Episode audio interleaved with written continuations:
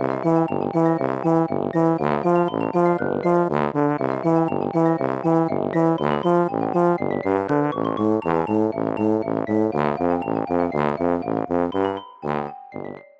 家好，我是帅帅。大家好，我是 GoGo。欢迎收听你的宅友已上线。我们这次要来讲比较少女类型的动画，主要是我们去看了两部久仰大名的动画，但是没想到结局竟然都是比较悲剧的。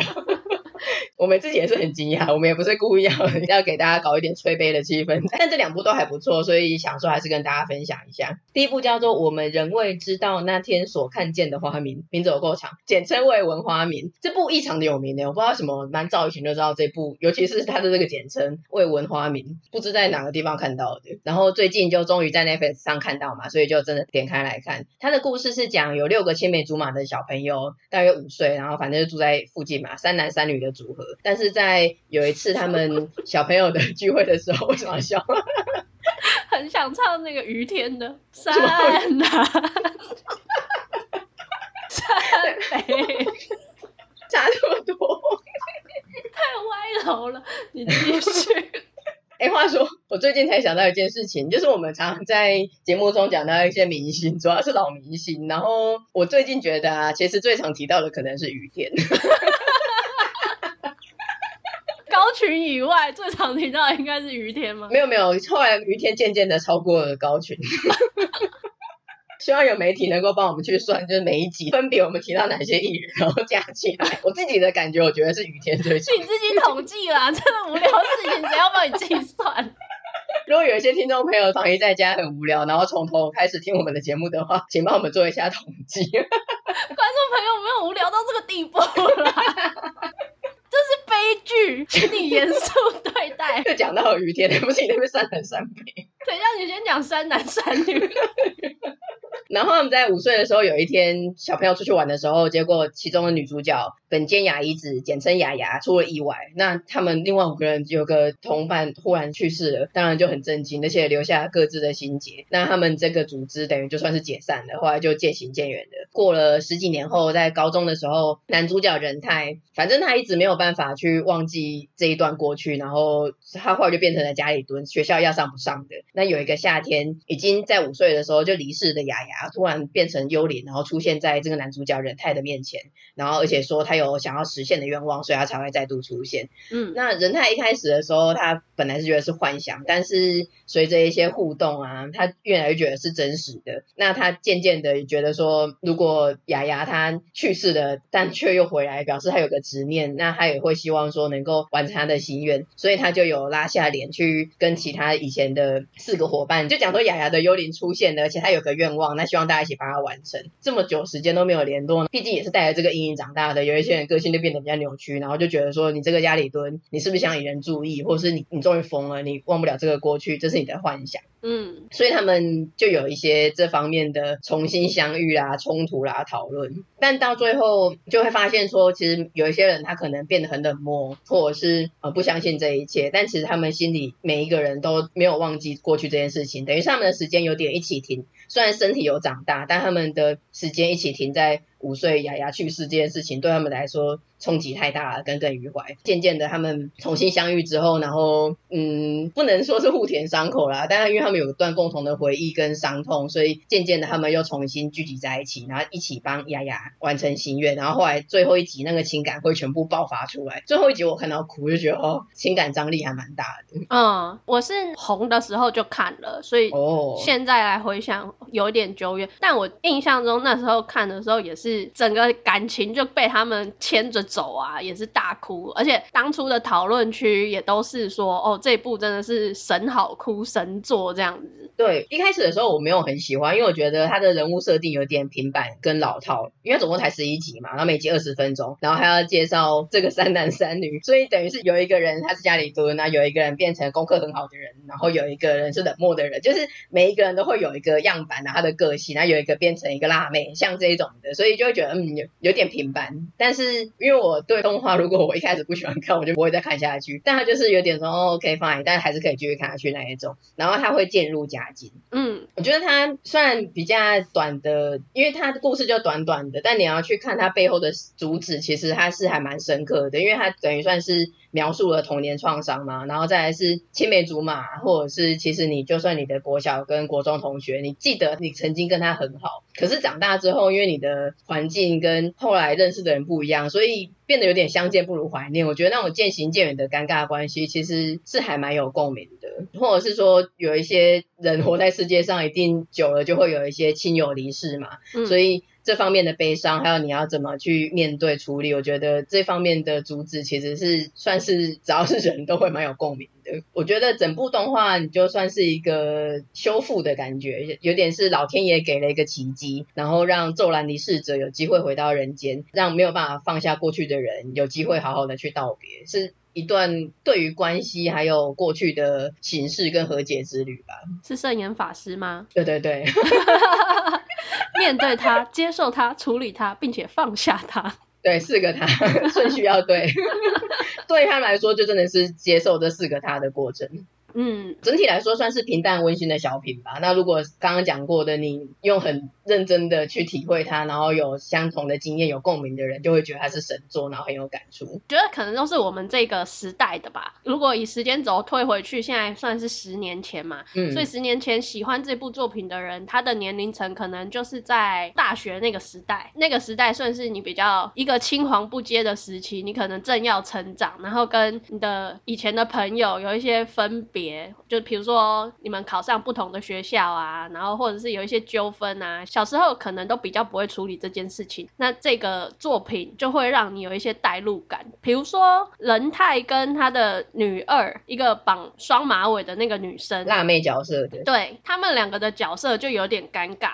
因为其实小时候他们都是会有互相喜欢嘛，那仁泰他是喜欢雅雅的，但这个双马尾的辣妹角色他喜欢仁泰，但他不敢讲。他虽然说外表很强势，但其实他还蛮脆弱的嘛，也蛮容易被影响。对，多愁善感的那种人，不太会去表达自己的心意，算是蛮柔软的一个人。他在这里面跟仁泰有一点诺基诺离吗？经过雅雅的这件事情，雅雅离世，仁太变成家里蹲，虽然。我还在意人态，可是大家都说他是家里蹲，他很奇怪，不要靠近他，他很恶心什么的。他也变得没有办法说立即的卸下心防，跟过去一样很坦率的面对仁太，跟他交朋友。嗯，这个状况也会有一点像以前那种青涩的时代，男女同学交往的那种感受。嗯，而且他其实心里一方面又一直喜，其实是一直喜欢的人态，所以我觉得他也会有点就是很纠葛吧，有点罪恶感。他会想说，就是他太喜欢仁太，可是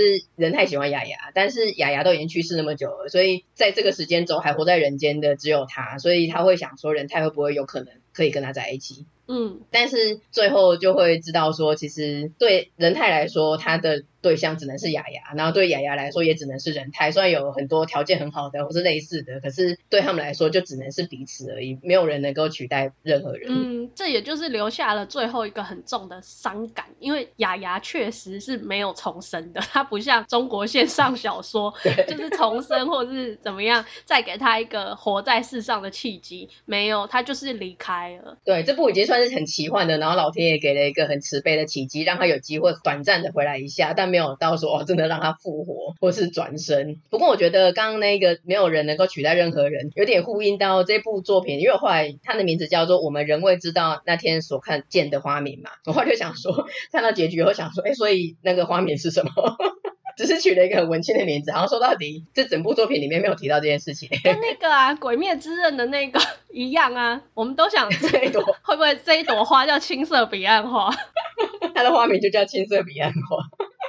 对，可是后来在想说啊，他会不会是这个花？它指的是雅雅，因为没有人能够取代任何人，所以雅雅就是世界上唯一的花。SMAP 那首歌哦，我自己后来把它这样子做一个一整个联想了，个人的脑补，不知道事实上如何。这已经是一个悬而未解的谜了，跟青色彼岸花一样，真的。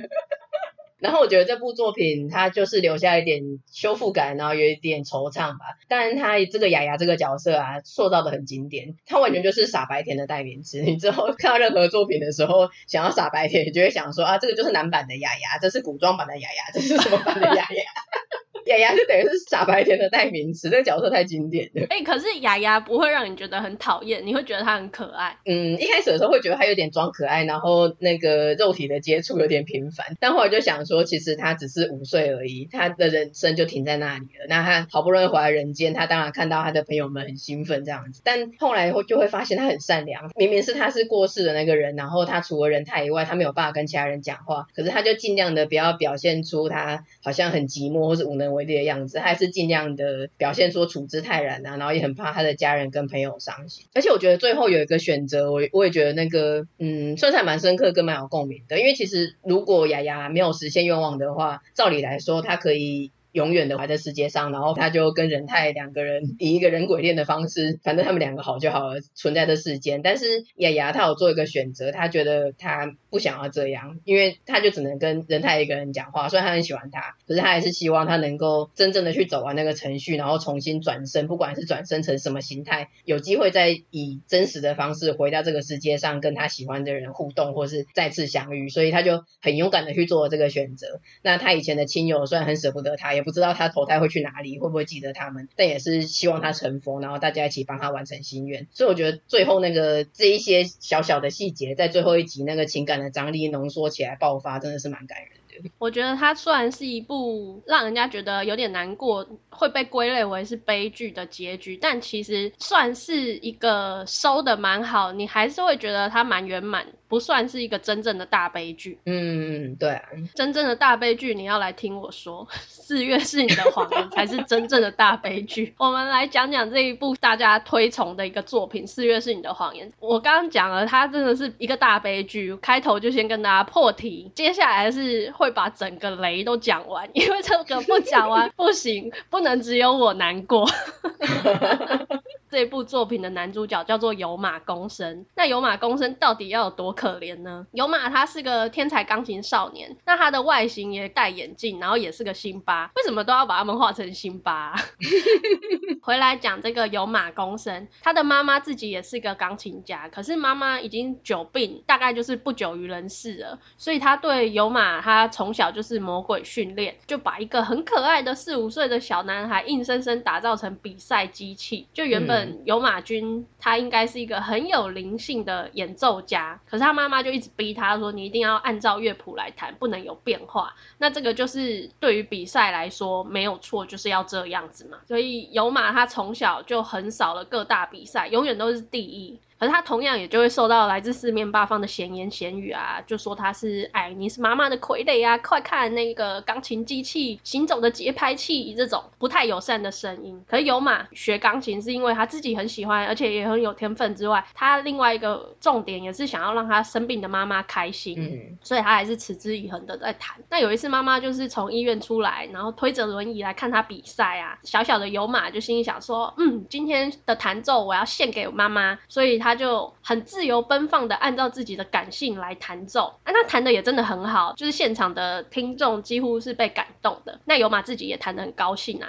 然后他就开开心心的跑去妈妈那边，想要博得妈妈的一笑。就谁知道他妈妈过来就是给他一巴掌。然后质问他，就说你为什么不按照谱弹？那小有马当下就情绪也上来了，他就对着他妈妈怒喊，就说像你这种人还是去死吧。嗯，这件事情就留下了一个很重大的心理阴影。就在有马他十一岁的秋天，他妈妈就因病过世了。那比较关键的是，他从此之后再也听不到自己弹奏的钢琴声，就变成是他一个心魔。那我在想，应该就是他对于当初他对他妈妈喊说你还是去死吧，他妈妈。最后也真的就离开了，他耿耿于怀，觉得这件事情是他的错，他被诅咒了，这是他的报应。嗯，听不到自己的钢琴声，就弹得很糟糕嘛，所以沮丧的他就只好放弃。演奏钢琴，但也就在十四岁那一年，经由他的儿时玩伴一个女生叫做小庄的介绍，有马就认识了小提琴手宫原薰，也就是这一部的算女主角吧。一开始就只是被拉去凑数，小庄就说小薰喜欢他们另外的一个朋友，是一个足球少年，叫做亮太。然后说有马你就只是个友人 A，知道吗？不要乱想了，这样子。那之后三个人就去看小薰参加的小提琴比赛，比赛和表演不一样，知道就是。如果你想得奖的话，就是按谱演出，就像以前有马妈妈一直逼有马一样。可是小薰他就是不按常理，他只是把这个比赛的场合当做自己表演场地，是我的主场，所以他就用自己特有的演奏风格来表演。这一对很像秦之森的雨宫跟阿海，真的难怪你那个时候会说很像，对吧？他们两个的设定很像啊，对啊，一个就是自由奔放的，然后感性的表演法，然后一个就是机器的古典演奏法。有马就被小勋的自由奔放吸引了嘛，之后没想到说小勋还来邀请有马担任他比赛时候的伴奏，所以两个人就开始有了这样的音乐羁绊。那有马也就逐渐在这个自诩自己是演奏家的少女的牵引下呢，或者是说就是他一直在鼓励推动他，逐渐的克服母亲给他的心理阴影，又开始朝着钢琴家的目标前进了。进展到现在，感觉都在往好的方向走，对吧？但是代志就不是拱狼手行为安呢。小薰他自己其实也是有病在身的，你知道吗？嗯，他自己也知道，他很快就不久于人世了。而且他喜欢的其实是有马，他会开始练小提琴，也是因为受到小时候听到小有马他充满感性的弹奏启发，所以他才下定决心就说我要当小提琴家。他也一直有在关注着有马。当他知道自己真的快不行的时候，他就决定踏出那一步，因为之前他们其实。是没有交集的，所以他就假装自己喜欢他们的朋友亮太，那有马你就只是个友人 A，就不给他负担嘛，就透过这样的方式去接近他，然后帮助有马重新回到钢琴的怀抱，表现得很自然很健康。只是小薰这个病最后瞒不住大家了，那有马他也深受打击，可这次就换有马反过来鼓励小薰，就通过演奏想要激起小薰的求生意志。那小薰就决定说好，我要动手术，虽然说这个手术的。成功存活率其实不高，但他就觉得说拼看看了。那有马就在一次重要的比赛那一天，同时也是小薰动手术的时候。这个时候呢，我觉得动画很厉害，他动画的画面就交杂着有马他弹奏跟小薰的手术画面推进去啊，手术画面啊这样。对，然后最后再到他们两个人是。嗯共同演奏，有马在演奏的同时，他也感受到小薰在他身边拉奏小提琴，就这样子琴瑟和鸣。但很悲伤的是，最终有马就像是感受到什么一样，就是小薰的离开，用一个很唯美的画面去带，这一切就画下了句点。你不用多说什么，观众的你我都知道，就是小薰最后有没有活下来这件事情。为什么要这样子安排？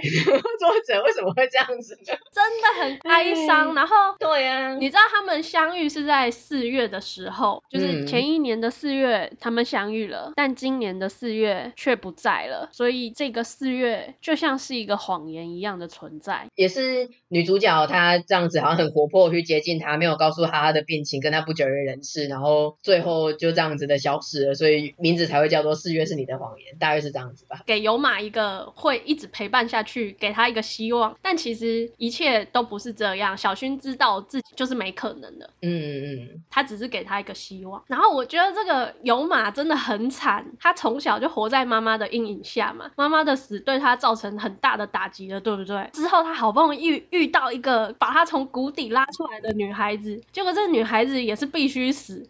你说人生要经历过多少次的生离死别才能够成长？对啊，而且他这样总共也才十五岁而已，有点是天煞孤星啊，就是他喜欢的人都这样子离世了。嗯，有马他有一个老师叫做赖户老师，那赖户老师是有马妈妈的好朋友，也是个钢琴家，从小就是照顾着有马，他都把有马说这是我儿子，嗯，就是把他当成是孩子一样看待。他就说，我希望有马他可以成为一个快乐的钢琴家。经过这些事很难快乐吧？对，就在这短短的几年间，他经历过两次最爱的人离开。嗯、我觉得有马还能够弹钢琴，已经是一件很了不起的事情了。什么叫做快？快乐！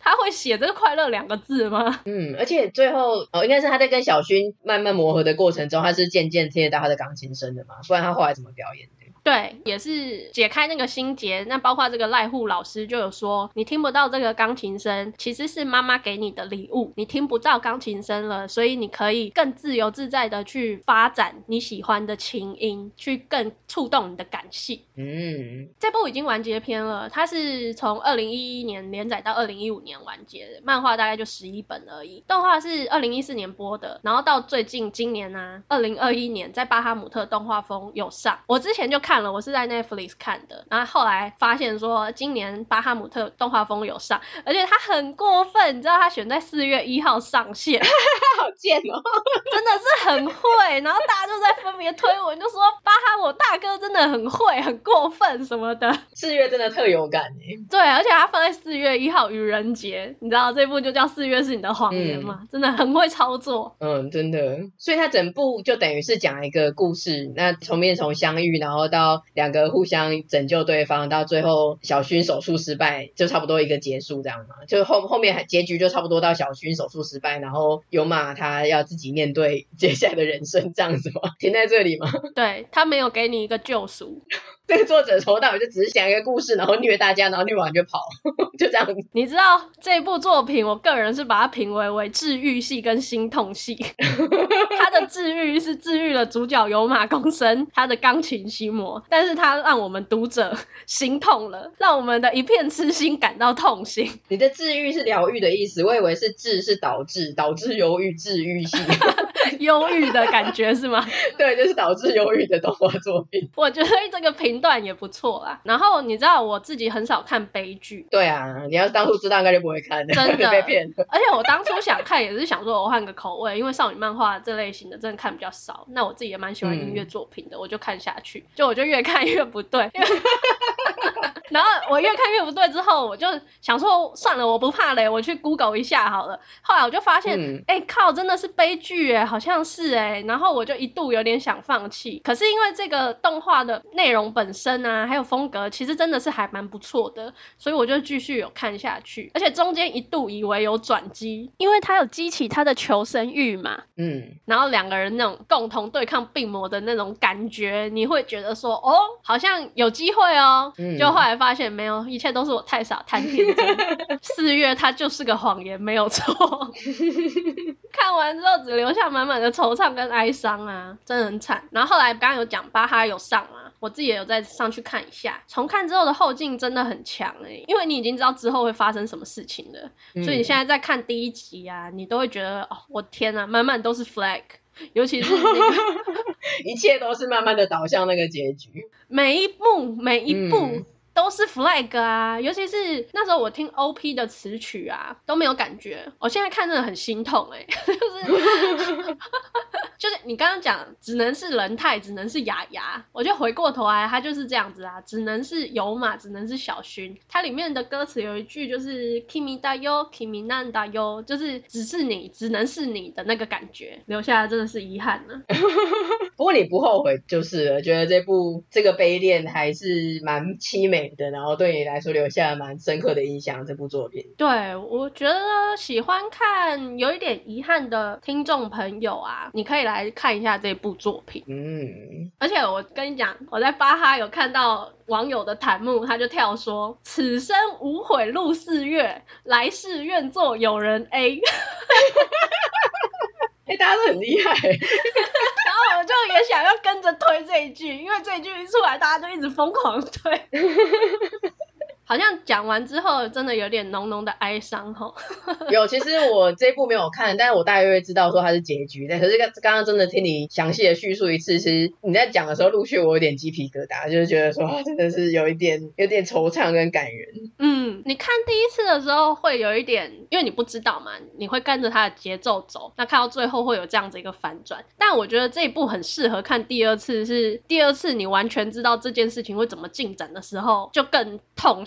每一幕都会让你觉得很难过。嗯，可是你又想要再看着这一切一次，就想虐自己。我觉得一方面来说，你那个时候有去 Google，然后知道结果也是好的。因为如果你真的没有去 Google，然后看到小薰手术失败，你会崩溃，跟严柱大哥挂掉的时候一样。对，因为我这个人代入感就很重。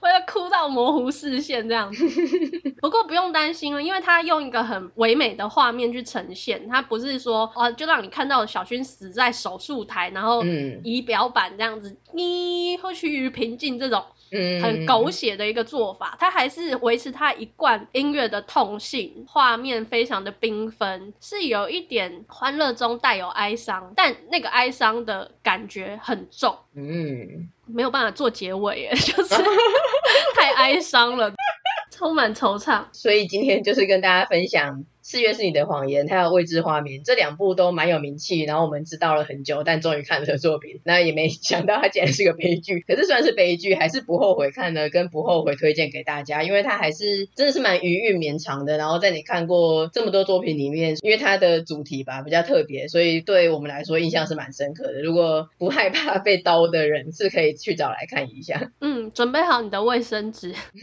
对，这两部在 Netflix 上面都有，然后巴哈动画风也有，所以大家可以去找来看。然后如果是喜欢我们讲一些比较，虽然我觉得我们好像每次尝试要做什么，但最后。不是我们一直想要讲少女漫画，但我们一直没有办法真正的讲少女漫画。再一次 H 群第一次把它讲讲的像搞笑漫画，然后这两部又有点太悲剧，我们好像是一个没有办法好好的撒糖的节目。我们对少女漫画是不是有什么误解？我想要，对，我们一直在周围游走，但一直到不了核心。好，虽然我们一直在周围游走，但到不了核心，但我们还是尝试要讲一些少女漫画。如果大家喜欢的话，可以在留言告诉我们，或是推荐给我们一些真正的少女漫画，那我们去看了之后，我们就可以跟大家分享。嗯嗯嗯，我也很想要正式的走入少女漫画这个 这个道路。我们一直呈现若即若离的状态。请大家指引我们这条康庄大道好吗？嗯，那今天的节目就差不多到这边。喜欢我们的节目的话，希望你能够把我们的节目分享给你的朋友。地方上的宅友节目需要你的推广跟支持，一起来做友人 A 吧。真的。那我们也有 Facebook 的粉丝页，如果你听了我们的节目有任何的感想，都欢迎你随时私讯或是留言给我们。也请在我们的 Apple Podcast 给我们五星的评价哦。那今天就先到这边，下次见啦，拜拜。拜拜。